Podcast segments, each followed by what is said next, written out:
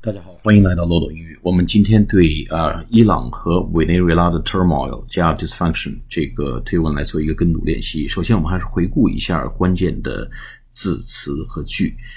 呃，just spoke to King Salman of Saudi Arabia and explained to him that because of the turmoil and dysfunction 啊，turmoil 就是动荡不堪啊，混乱。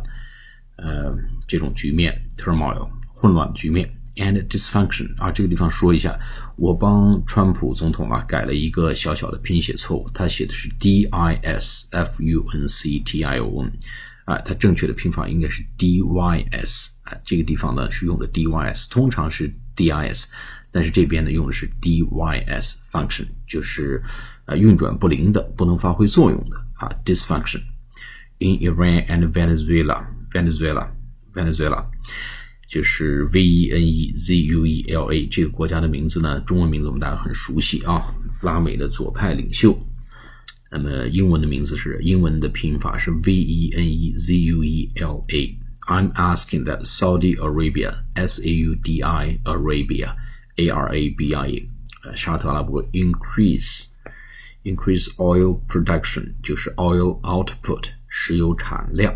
maybe up to two million barrels 啊，barrel 桶啊的提高石石油产量，直到两百万桶，应该是每天而 per day。To make up the difference，把这个缝给补上，把这个缺口给填上，哎，就是 to make up the difference，哎，把这个差距给拉平了。 Prices too high，这地方我又帮他改了一个这个拼写错误啊，prices 不是 too high，呃 t o，而是 too high t o o 啊，他这边写的是 t o。He has agreed，所以这里面最关键的几个词，一个是 turmoil，turmoil 动荡，t u r i t u r m o i l，一个是 dysfunction 运转不灵，不能发挥作用，d y s f u n c t i o，还有一个呢。 make up the difference，把这个沟给填平了，把这个差距给补上。好，我们做跟读练习。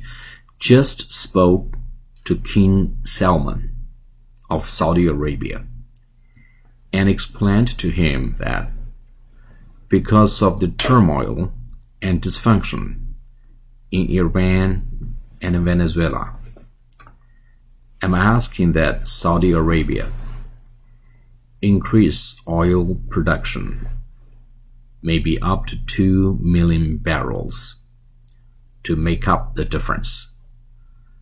Price is too high. He has agreed. Just spoke to King Salman of Saudi Arabia and explained to him that because of the turmoil and dysfunction in Iran and Venezuela, I'm asking that Saudi Arabia increase oil production maybe up to 2 million barrels to make up the difference. Prices too high. He has agreed. Just spoke to King Salman of Saudi Arabia and explained to him that because of the turmoil and dysfunction in Iran and Venezuela. I'm asking that Saudi Arabia increase oil production maybe up to 2 million barrels to make up the difference. Perhaps prices too high. He has agreed. 好，下次节目再见，谢谢。